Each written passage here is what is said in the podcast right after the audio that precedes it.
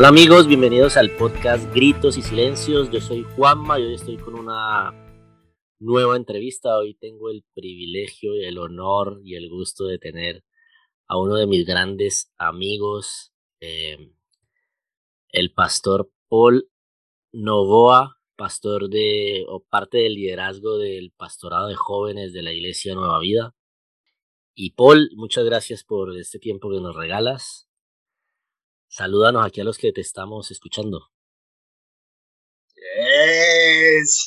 Ah, tiene que haber un fondo de esos de aplausos para recibir a los invitados. Yo contento. Saludos a todos. Gracias por la invitación, amigo. Es un placer también para mí, un honor poder compartir este tiempo y gritar cuando se tiene que gritar. Eso, Paul es uno de los yo creo que es el amigo más fiel que tengo, más fiel que mi mujer, a gritos y silencios. Y cuando yo he hablado alguna vez de, de, que alguien siempre me da un feedback después de después de, de, escuchar cada episodio, es, es aquí mi amigo Paul. Y bueno, hoy, hoy tengo el privilegio de tenerlo aquí como invitado en el podcast. Y bueno, como empiezo todas las, todas las charlas que he tenido, eh, cuéntanos un poco quién es Paul. Paul, Paul, Paul es un, un tipo atrevido, un tipo salvaje, un tipo que a veces está calladito, analiza, le gusta aprender, escuchar de los demás. Todos tienen algo que enseñarme. Entonces, cuando tengo que actuar, actúo. Y, pero me gusta, me gusta aprender mucho de todas las personas. Eh, y siempre estar al lado de, sobre todo de personas que, que pueden, que están liderando, que están haciendo pastorado, que están haciendo de todo. Y yo me pego y les absorbo todo el todo lo que pueda. Pues también es un tipo a veces, bueno, ya lo he estado trabajando, pero he sido también a veces sí he sido atrevido, pero en otras ocasiones también muy eh, miedoso, miedoso también, con muchos miedos, muchos miedos y limitaciones que, que mi caminar con Dios ha ido quebrando todas esas barreras y hemos ido superando miedos y ha sido hermoso este caminar con el Señor. Sí, Señor. Eh, Paul es un tipo como dice él, un tipo callado a veces, pero muy arriesgado en otras. Y como dice el salvaje, porque le gusta, le gusta dar todo por el Señor. Y quiero que nos cuentes aquí a los que estamos escuchando un poco eh, cómo fue o cómo fue que conociste que conociste de Dios. ¿En qué momento conoces de Dios en tu vida? ¿Qué pasaba en ese tiempo en tu vida?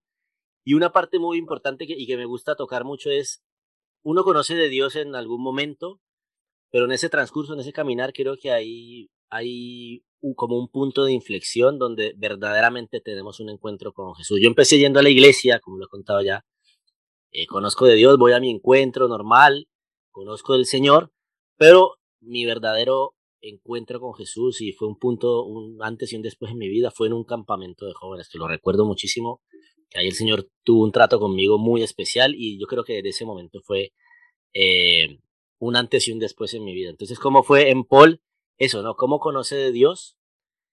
¿Y cuál es el punto de inflexión en ese, en ese principio de, de, caminar con, con, Jesús? Ay, aquí, aquí, aquí, tela. Te comento. Historia larga. Mami, eh, mami ya iba para la iglesia iba a la iglesia Nueva Vida y, y, yo creía en Dios, pero no creía en la iglesia, que a muchos les pasa. No creía en la iglesia, no creía en, en los pastores, siempre decía que era algo corrupto y demás. Y cada vez que mami intentaba hablarme de Dios, yo le decía, no, mami, yo te respeto, pero a mí déjame tranquilo, yo te amo mucho y ya está.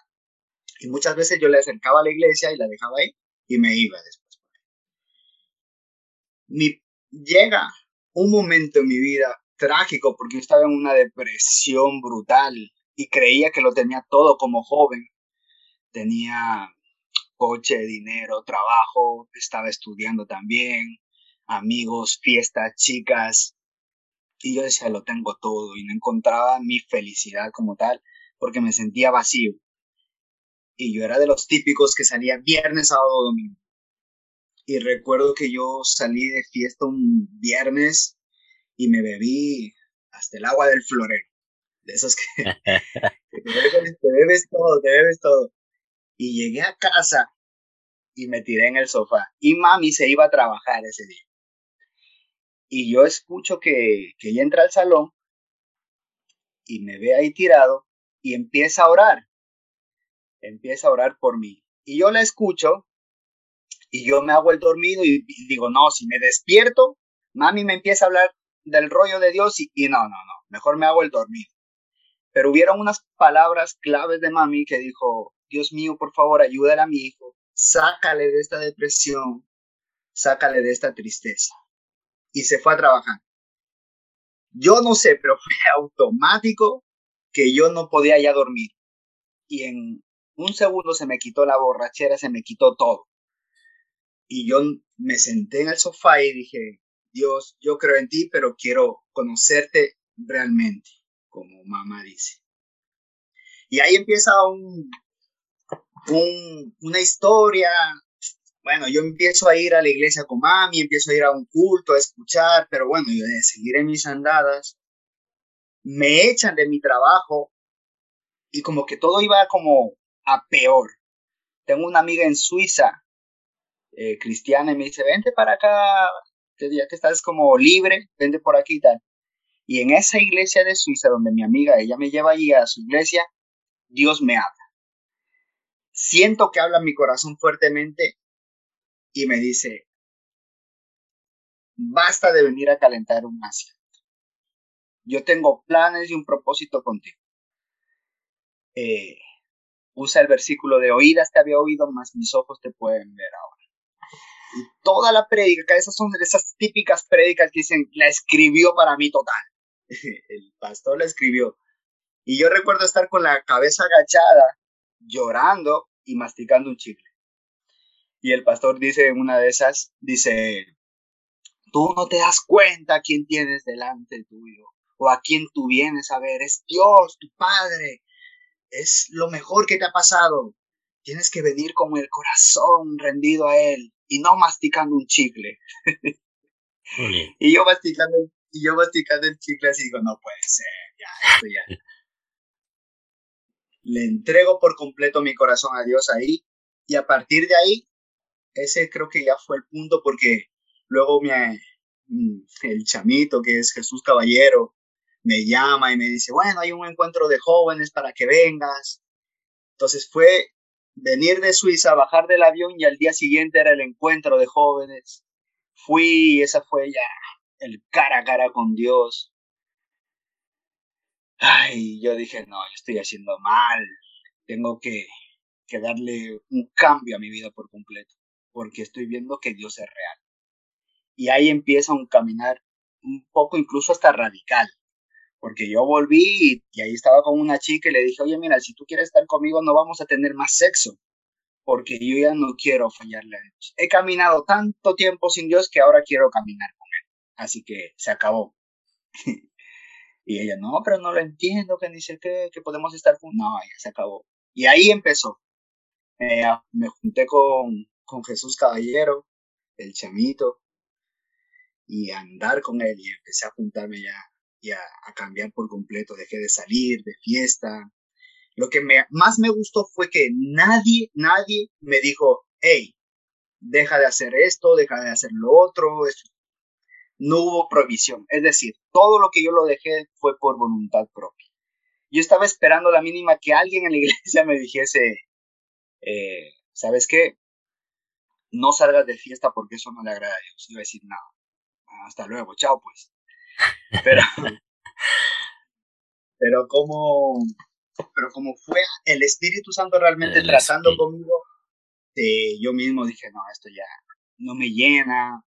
Un día salí de fiesta y eran la, la una de la mañana, yo era antes de salir hasta las seis, siete, nueve, y era la una y estaba bostezando, aburrido, y yo, no, esto ya no es mi vida, ya se acabó. Y dejé, Y ahí empezó mi caminar. Qué bueno. Sí, yo, yo, yo viví tu llegada a la iglesia. Bueno, eso que cuentas de, de que nadie te prohibió nada, es, eh, es, creo que es el cambio, el cambio bonito que hace Dios en uno, ¿no? Yo, por ejemplo, era muy grosero. Mi, como buen colombiano, eh, no por decir colombiano de barrio ni nada, sino que yo creo que los colombianos somos muy hablados a, a decir malas palabras en nuestro hablado, pero porque es, no sé, como la forma de expresarnos ante los amigos, uno los trata, dice una palabrota, pero los trata, pero de cariño a sus amigos. ¿no? Con cariño. y yo era así, eh, y yo era así, yo siempre a mis amigos les hablaba con palabrotas, pero de cariño, y, y es como el, el, hablado que tiene uno. Y yo nunca, a mí nadie me dijo que yo no podía decir malas palabras ni nada, sino que fue el Espíritu Santo el mm. que fue cambiando ese vocabulario en mí y yo no me obligué tampoco a no decirlas. Pero fue como, fue automáticamente, fue solo que fue como, como cambiando. Y eso es lo bonito, ¿no? Que, que tiene, que tiene el Señor cuando, cuando le vamos, cuando le vamos conociendo. Llega un punto en tu vida donde tú te involucras en la iglesia, empiezas a, a servir con el, con Jesús, que era tu líder, con el chamito. Eh, te metes a tope en la iglesia y se, se presenta la oportunidad de eh, la base, que es una base misionera que tenemos, que tiene la Iglesia Nueva Vida aquí en Madrid, donde prepara jóvenes durante un año y si quieren seguir más, eh, creo que son tres, cuatro años eh, de preparación para las misiones, ¿no? Para enviar chicos a servir a otras iglesias y tú tienes la oportunidad de, de irte un año a prepararte para el Señor. ¿Cómo fue esa... ¿Cómo se te presenta esa oportunidad? Porque tú estabas, ya, ya habías empezado a trabajar y era dejar el trabajo, dejar todo eh, por, por irte a prepararte un año a servir al Señor. Eso fue demasiado brutal. Fue al año de estar en la iglesia. Al año de estar en la iglesia, eh, una, una amiga, Dominic, dice, hey, te voy a apuntar un campamento, venga, vamos, tal, que ahí hacen baile, porque a mí me encanta bailar. Dice, hay talleres de baile y te va a gustar. Y yo, dale, dale, vamos. Como ahí me apuntaba todo. Vamos al campamento de Jesus Revolution, Madrid, España. No, qué campamento. 300 jóvenes preparándonos una semana eh, para luego la siguiente semana salir a las calles y empezar a predicar. Yo decía, no, eso no es para mí yo era hablar a la gente tampoco. O sea, me daba, aparte que me da un poco de, vergüenza y demás, estaba eh, apenas caminando. Pero en una administración siento, esa fue la, una administración brutal de parte del Señor. Habla también muy fuerte a mi corazón. Y en ese tiempo yo estaba trabajando, estaba preparándome para, para seguir la, la universidad. Eh, había terminado administración y quería complementarlo con marketing internacional y ese era mi siguiente paso, seguirme preparando en, en los estudios. Pero tenía mis pequeñas dudas y Dios habla a mi corazón y dice, esa vida que tú tienes o que tú quieres tener es aburrida. Y eso es lo que yo no tengo para ti. Yo tengo una vida para ti llena de aventuras conmigo. Para viajar por las naciones, eh, me dice, algo fue, ¿cómo fue que me dijo? Ah, sí, vas a ir con un evangelismo de poder. Claro, yo todo esto digo evangelismo, pero si a mí no me gusta hablar con las personas, qué raro. Bueno, en ese campamento, Dios me hace el llamado, quiero usarte. Yo le entrego mi corazón nuevamente, le digo sí, donde tú quieras, porque la presencia era tan pesada, tan palpable que tú dices, oh, esto es demasiado demasiado, no me, yo no, no me lo voy a creer. Le entrego y lo único que le digo, Señor, yo te entrego mi vida, pero solo te pido algo, condicionando yo a Dios, imagínate. solo te pido que cuides de mi familia y yo te entrego mi vida por completo a las misiones y voy donde sea. Y ahí empezó todo. Eh, justo ese año abrieron Jesus Revolution España con, con Karen Santa Marta, la hija del pastor, y ahí nos involucramos 15 jóvenes, incluidos los líderes. Y así empezó. Ese, en ese campamento salí a evangelizar, salimos a evangelizar y recuerdo que, que fuimos con un chico y de repente yo evangelizando a nueve chicos que estaban ahí eh, en un parque y, los, y luego los nueve recibiendo a Jesús, o sea, cogidos de la mano, orando juntos y los nueve recibiendo. O sea, era demasiado loco. Entonces veía como, como Dios estaba respaldando algo que ni yo siquiera podía imaginar. Yo apenas estaba entrando en la iglesia, empezando mis primeros pasos, pero fue muy intenso.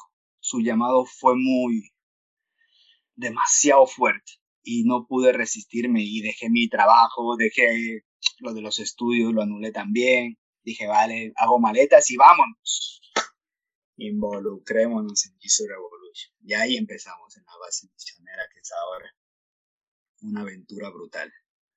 Bueno, em y ahí empieza, empiezas tú, pues tu año de, de preparación y, y bueno, y y es, es apartarse, es, es, una casa que está como a 50 kilómetros de Madrid, están ahí preparándose eh, físicamente, espiritualmente, eh, para luego salir a las calles de Madrid. Cada, creo que cada fin de semana salían a evangelizar, eh, apoyaban el culto de jóvenes, estaban en los cultos los domingos.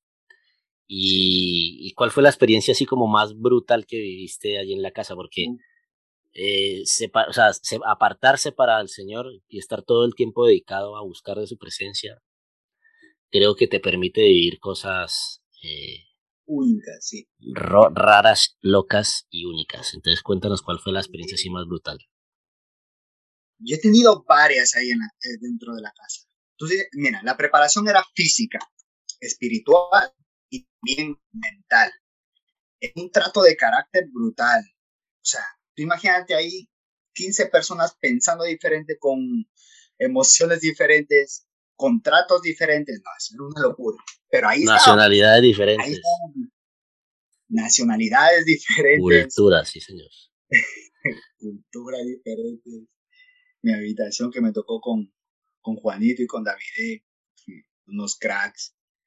Ahí les mando saludos también a los chicos ahí, enseñando, aprendiendo. No, eso fue era una locura, pero me ha pasado muchas cosas con respecto a mi carácter. Y, pero la más, la más loca, la más loca, te la voy a contar, Es, es brutal. Acuérdate que justamente yo le, le condicioné a Dios antes de entrar y le dije, bueno, te entrego a mi familia y bueno, tú te cuidas, cuidas de ellos y yo te entrego mi vida, el plan. Bueno, salimos un, fin de semana a evangelizar ahí en unas canchas, bueno, jugamos baja, que evangelizamos, y bien, y se convierten jóvenes, súper contento. Cuando cogemos el coche de camino para de vuelta para la casa, abro el teléfono móvil y veo mensajes, mensajes de, mi hermano que estaba mal, que no tenían para comer, o estaban en una crisis económica brutal porque porque mi cuñada justo estaba embarazada, no podía trabajar, eh, y solo trabajaba mi hermano, aparte yo vivía con mi hermano, entonces yo ya me fui, un, un ingreso menos, que, menos en casa, oh, lo estaban pasando mal. Eh, luego mis padres estaban en Ecuador, justamente en esa temporada empezaron como a discutir, papi se fue de casa, discutieron con mami y de repente yo me siento abrumado y digo, pero ¿qué está pasando? Tú y yo, Señor, no habíamos quedado en esto. Yo llego, llegamos a la casa y yo estaba agobiado, estaba un poco incluso como hasta de ansiedad. Y digo, bueno, me voy para afuera de la casa y me voy a orar. Y ahí, justo saliendo de la casa, hay un callejoncito y andas por ahí un poquito y hay un, muro, que ahí era el muro donde siempre yo iba a orar y a el muro, de, el muro de los lamentos de Paul. el muro de los lamentos míos ahí me iba ayudar a desahogar, ahí tenía mis, mis tiempos personales con Dios. Y fui ahí, ahí, y empecé como, como, como, ¿cómo te digo? O sea, lo más moderado, como siempre se te dice, bueno, comunícate con el Señor y empiezo yo, Padre Celestial, por favor, eh, hablemos. Y siento que para mi oración en seco y me dice, háblame como tú eres como, como, como tú sientes ahora mismo. Y de repente sale de mi interior Y le, y le digo, tú y yo no habíamos quedado en esto. Tú y yo no habíamos quedado en esto. Yo te entregué a mi familia, te pedí que la cuides y yo te entregaba mi vida por completo. ¿Qué está pasando? No entiendo nada. Estoy dándote mi vida, mi servicio y todo y no pasa nada. Y me dice, ¿qué quieres que haga? Y yo, yo, ¿qué, qué, qué quiero que haga? Pues quiero que bajes aquí y bailes conmigo. Como te había dicho, me encanta bailar. Y estaba yo con una gorra plana, con una capucha puesto, era por la noche, hacía un poco de frío. Quiero que bajes y bailes conmigo. Y siento la presencia de Dios como nunca, mira, si solo de pensarlo se me quiebra la voz, como nunca antes lo había sentido y siento como me abraza me, como un centímetro y me comienza a dar vueltas. es muy loco. Y me comienza a dar vueltas y empieza a bailar conmigo. Y, y todo esto como, dando vueltas, bailando.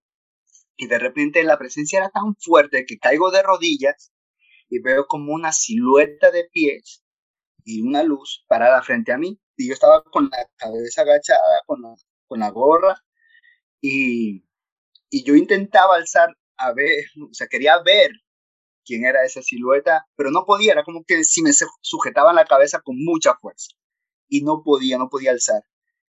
Hasta que ya me cansé de, intentar ver quién, quién era y simplemente me rendí, yo lloré muchísimo, arrodillado, tirado ahí. Y de repente, bueno, pasó, ya pasó y se fue la silueta y, y de repente como que pasó ese, ese momento. Y, y de repente veo la hora habían pasado como unas dos horas y media. Y para mí se hizo como si hubiese sido 15 minutos. Claro, abro el móvil y veo 30 llamadas de los líderes. Karen, Jesús, buscándome como locos, llamándome, mensajes, ¿dónde estás? Y yo, uy, me voy, voy de camino para la casa y le encuentro a Karen y a Jesús. ¿Qué pasa contigo? ¿Dónde estabas? Que dice que te hemos ido a buscar a la parada del autobús, a, por ahí, por allá, tal. Estábamos muy preocupados. Y yo estaba tan, tan feliz que ese regaño, o sea, me estaban regañando. No lo tomé en cuenta ni nada, o sea, venía de mi momento y era como, déjeme tranquilo ahora. Vengo de un momento súper especial con Dios, no pasa nada. Pero lo curioso fue que ese callejón está justamente al lado de la casa. O sea, se les ocurrió ir por todo lado, menos entrar en ese callejoncito, que está justamente al lado de la casa. Y yo creo que Dios tenía preparado esa cita. Y digo yo, porque si no, si, si ellos hubiesen entrado al, callejón, a lo mejor me veían ahí como loco dando vueltas, bailando. de un lado para el otro, pero, pero ahí Dios me habló y me dijo, tu familia, antes de que sean tus padres, antes de que sea tu hermano, tus sobrinas, tu cuñada, son mis hijos. Y yo sé cuidar de mis hijos. Entrégamelos porque esa carga no te pertenece. Y a partir de ahí les entregué a mi familia realmente y dije, sí, Señor, son tus hijos y tú los cuidarás. Y a partir de ahí comencé a caminar más ligero. Esa fue mi experiencia más, más, más crazy. Luego, bueno, sanidades. En Gambia, en Gambia fue una locura también orando por enfermos, sanándose, dislocados, piernas creciendo, gente liberada, ah, el poder de, el poder de, Dios en acción, demasiado. Qué bueno. Bueno, ahí, y bueno, eh, luego en la casa sucede algo que es a donde queremos, a donde, a donde habíamos hablado hace un momento y, y queríamos llegar a este punto y cuéntanos qué es lo que pasa. ¿Qué pasa? Porque no todo es bonito, es que a veces contamos siempre lo bonito. Sí. Y por eso yo te decía, Juan, te decía, hay que también contar la, el otro lado, la otra cara de la moneda. ¿Qué pasa? Que en, esos momentos yo estaba súper bien, creciendo en todos los sentidos y estaba bien. Y el pastor de jóvenes, Samuel Cano, Dice, he soñado contigo y, Dios te quiere hundido y va a usar a una chica de la base. Así que eh, ten cuidado. Dios te quiere hundido, no, el diablo te quiere hundido. Ah, dije Dios. Bueno, sí, sí. el diablo. no, Dios nunca me quiere. Dios me quiere mucho. Y, y bueno, yo no le tomé mucha atención a eso, pero bueno, después de un tiempo Samuel dice, mira, es que yo no soy de sueño ni de hablar de estas cosas, o sea, no, es raro, pero la persona esa es tal. por respeto no quiero decir. Y me dice, la persona es tal, así que ten cuidado. Una vez que ella me di, eh, él me dice el nombre de la persona, es como cuando Dios le dice, de cualquier fruto puedes comer, menos de ese porque ese está prohibido.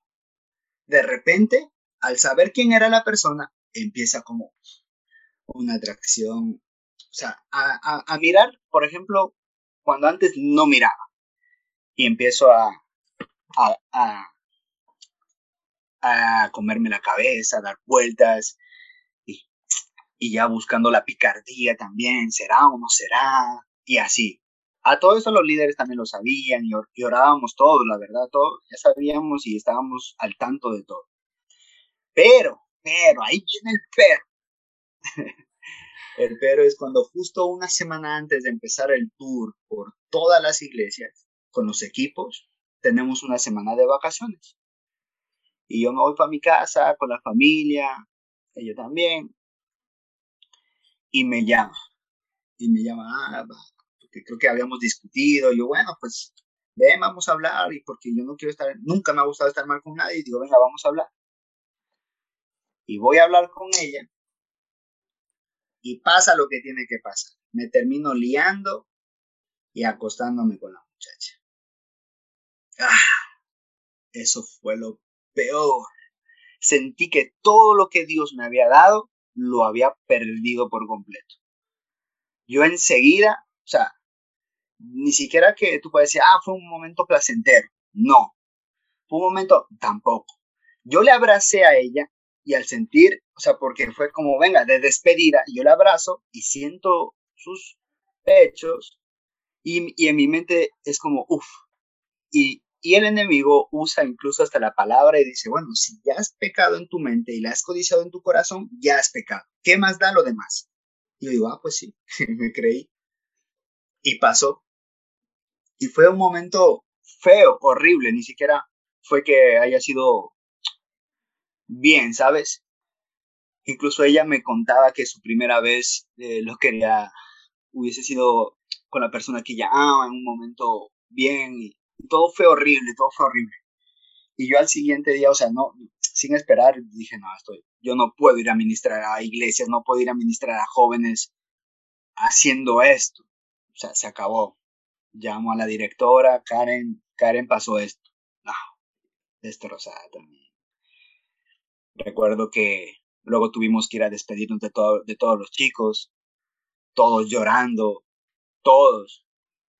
Fue muy doloroso, fue muy triste hacer las maletas y todos ahí y de repente ellos seguían preparando ya el tour para empezar y todos con caras tristes y yo cogiendo las maletas saliendo de la casa.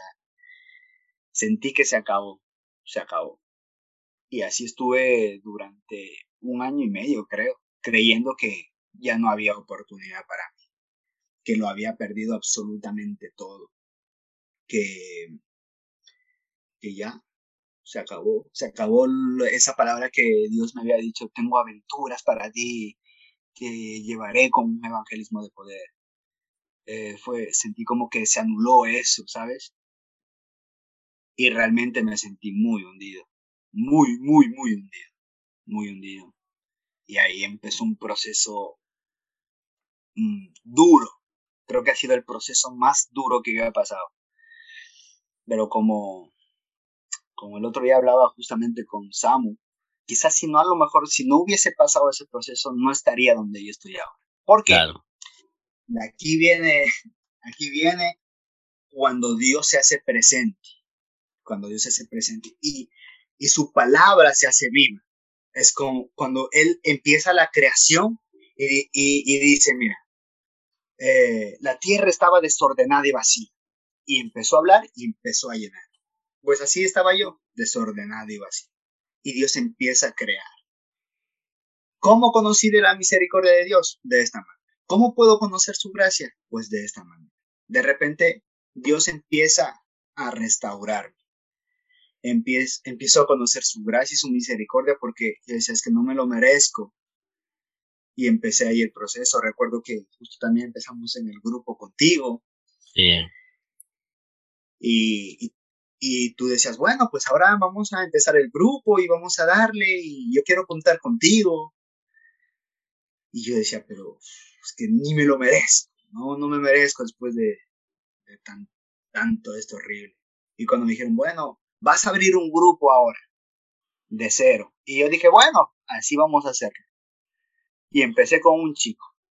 Y dije, voy a amarle con todo y ya está. Y me voy a olvidar por completo de, todo aquello que, que me quiere destrozar, que me quiere limitar, que, que no me quiere avanzar.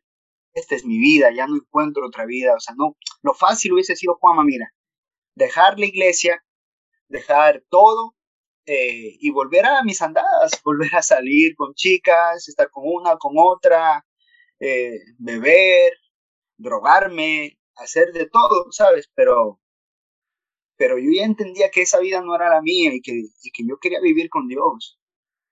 E incluso yo dije, Señor, yo contigo. Hubo un momento sí que le dije, déjame en paz, Señor. Yo tampoco soy una mala persona. Y me dijo, nunca te dejaré ni te abandonaré y voy a insistir contigo. Y ahora le doy gracias que haya insistido conmigo. Porque empecé amándole a una persona en el grupo y luego poco a poco fui creciendo y, y era eh, su, su palabra se hizo realidad de mí. Empezamos, empezaron a venir, a venir más chicos, más chicos, más chicos y de repente ya era un grupo más grande de repente justamente en el tiempo ese que ustedes transicionan de Jam, del, grupo de jóvenes, y transicionan a, la etapa adulta, y dicen, bueno, queremos contar contigo para el pastorado. No, yo decía, ¿cómo que Decía Dios. y yo simplemente dije, bueno, yo soy obediente. No soy el, el mejor, mm, creo que no soy capaz, creo que no soy ni siquiera un referente, pero si Dios está en mí, si su gracia está en mí, si su misericordia está en mí, Él va a brillar, no yo. Él se va a mostrar, a Él le van a seguir a través de mí. Y dije, vamos a darle, sí, vamos a darle. Y a partir de ahí, creciendo, hemos abierto más grupos, ahí estamos con los discípulos, organizando actividades para los chicos en etapa, porque trabajo con jóvenes de 25 a, a 30 y tantos. Sí. ya no son jóvenes, ya no son jóvenes, son adultos, pero, pero trabajamos todavía con, con esta etapa y, y formando hombres, formando hombres con valores, esta experiencia me ha ayudado para entenderles a muchos que han venido con el mismo problema, para restaurarlos, para ayudarles, para impulsarles, proyectarles. Y muchos han salido de, a lo mejor, de sus adicciones pornográficas, o mira, es que estoy atado a la pornografía. A lo mejor en otro tiempo yo no sabía ni qué haberle dicho, ni, ni, ni, qué decirle nada. Y, y usé la misericordia que Dios usó conmigo, y proyectarle, potenciarle y ahora también es un gran líder y así muchos. Y así luego creé un espacio también de porno, pornocultura para sacar a, los jóvenes de la pornografía en, en el tiempo de pandemia. Bueno, ahí empezamos y arrancamos y le dimos con todo. Entonces, digo, ¿cómo puedo yo conocer al Dios de la misericordia? Bueno, así, esta fue la manera que a lo mejor Dios usó para mostrarse tal cual es y saber que es un Dios de oportunidades. Que cuando crees que todo, todo, todo está perdido, Dios dice no. Apenas estoy empezando contigo. Sí, Señor. Y bueno, y yo, y, yo quería tocar contigo esta historia que tú acabas de contar, que es muy íntima y, y muy personal tuyo y agradezco que hayas sido vulnerable y abierto tu corazón aquí para los que estamos escuchando, eh, porque efectivamente Dios es un Dios de, de segundas y de terceras y de cuartas y de muchísimas oportunidades, ¿no? yo pensaba esta mañana que estaba diciendo, que sabía que iba a grabar contigo, de que mm, cuando le preguntan que cuántas veces tengo que perdonar y dice 70 veces 7, yo creo que, que Dios también hace eso con nosotros, nos perdona infinidad de veces, ¿no? Y quería hablar de esas segundas oportunidades porque muchas veces somos nosotros que cuando fallamos no permitimos que esa misericordia y esa gracia del Señor actúe sobre nuestra vida. Y es por eso que mucha gente creo que se queda en el camino, porque empiezan bien y, y porque somos humanos y tendemos a fallar y, y pasa eso, que fallamos y ahí nos quedamos. Y creemos que, que no somos merecedores de la gracia del Señor, que no somos merecedores de su misericordia, pero ¿quiénes somos nosotros para negarle a Dios que nos perdone, ¿no?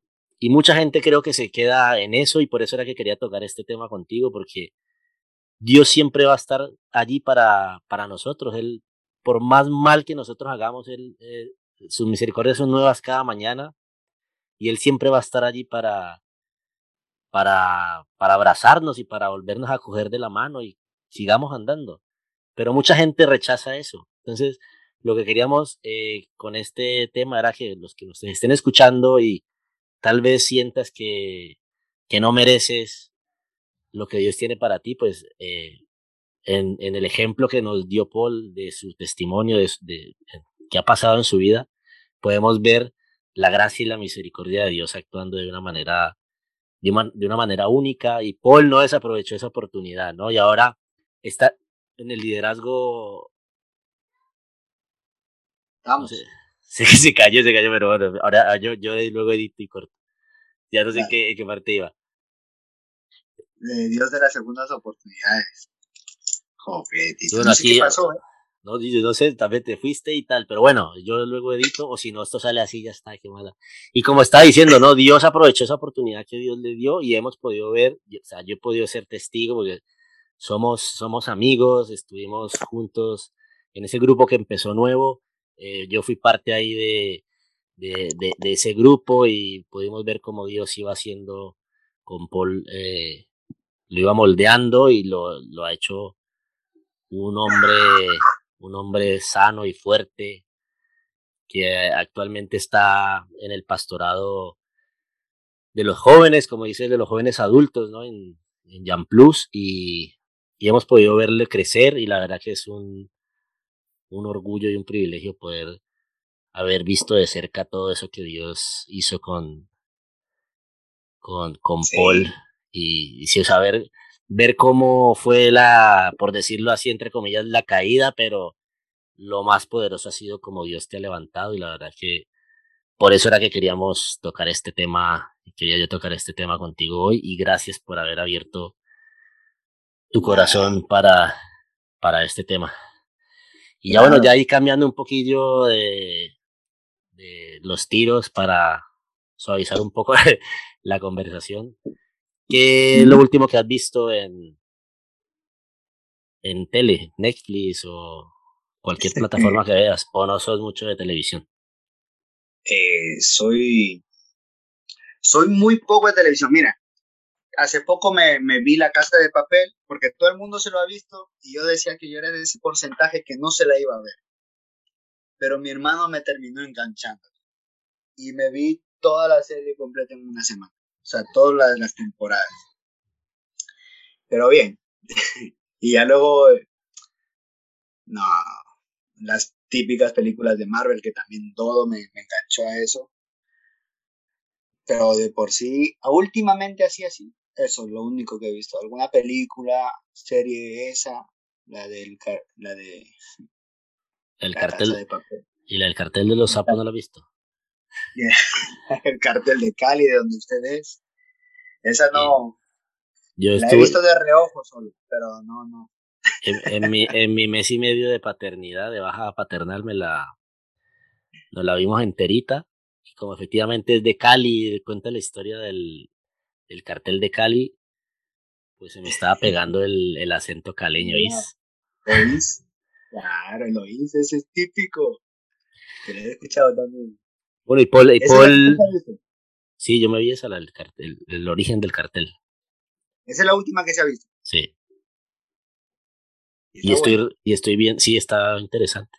Aparte como es historia, historia real y tal, y... Engancha, pues, ¿no? Pues engancha, engancha bastante. Bueno, y he de decir que Paul, Paul está a pocos meses de, de casarse también. Estuvimos, orando un montón por, por la sierva. Estuvimos, molestamos mucho. Le, endosábamos cualquier sierva soltera por ahí.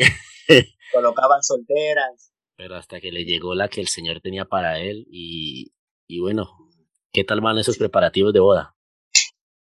Bien, bien. Eso también es, es otro tema, ¿eh? Porque estoy enlazando con lo anterior. Ya luego yo me, me sentía indigno de poder. Yo decía, no, yo jamás voy a tener una mujer. ¿Cómo va a ser? O sea, una mujer no me va a amar así. ¿Qué mujer va a amar así a un chico? Pero bueno, Dios igual tratando, me ha entregado en sus manos a, a una niña de sus ojos y me está enseñando a amarla de verdad, a cuidarla con un corazón ya más sano, maduro, y estamos ahora preparando todo y es una locura, pero también es, una, una, aventura. Cuando Dios me decía te voy a llevar con aventuras, también yo creo que estaba involucrado esto, porque es que es, un, es una aventura también el, preparar todo esto. Y a veces nos agobiamos, pero a veces lo disfrutamos también y, lo pasamos bien, estamos ya con todo. Está, contando los días. Está contando los días para la luna de miel. para esa recompensa.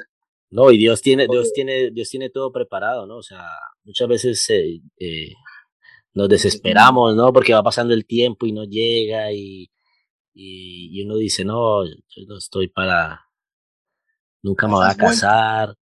Y al fin y al cabo el Señor tiene todo preparado a su tiempo, a su debido tiempo lo, lo pone en nuestro camino. Muchas veces nosotros nos, nos desesperamos, hacemos las cosas mal, pero bueno, Dios, Dios tiene misericordia, como hemos dicho en casi todo el episodio, y por fin ha llegado y ya estamos, estamos a pocos meses ya de.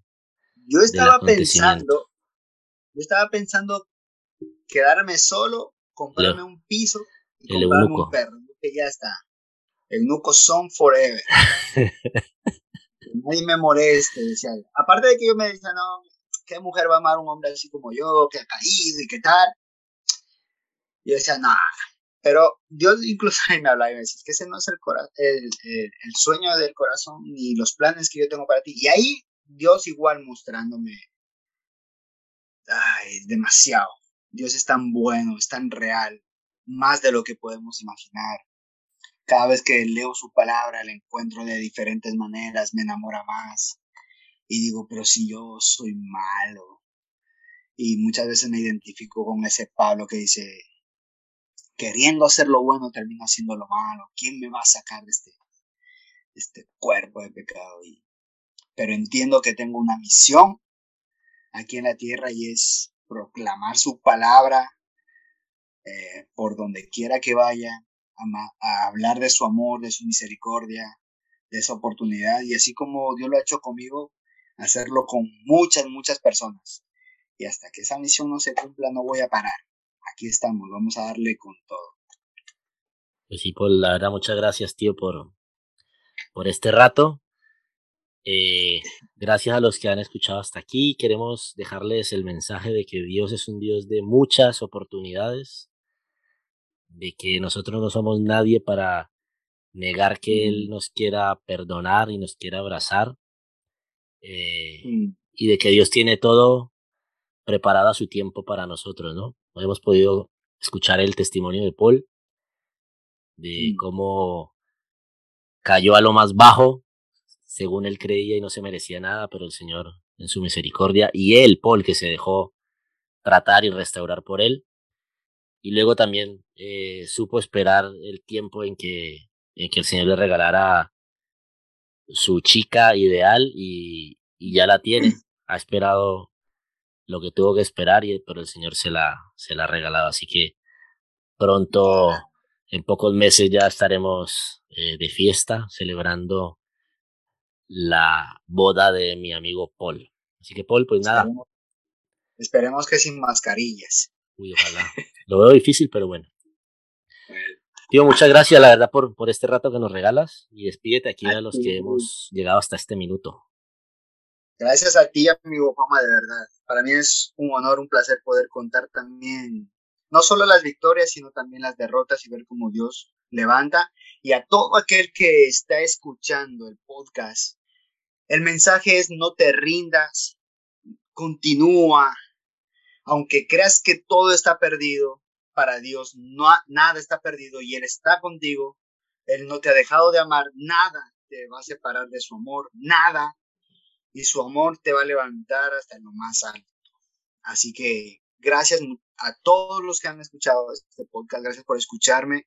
También es un honor y un placer ustedes y que Dios les bendiga mucho. Dios bendiga este podcast y que llegue a multitudes de personas. Eso, ahí.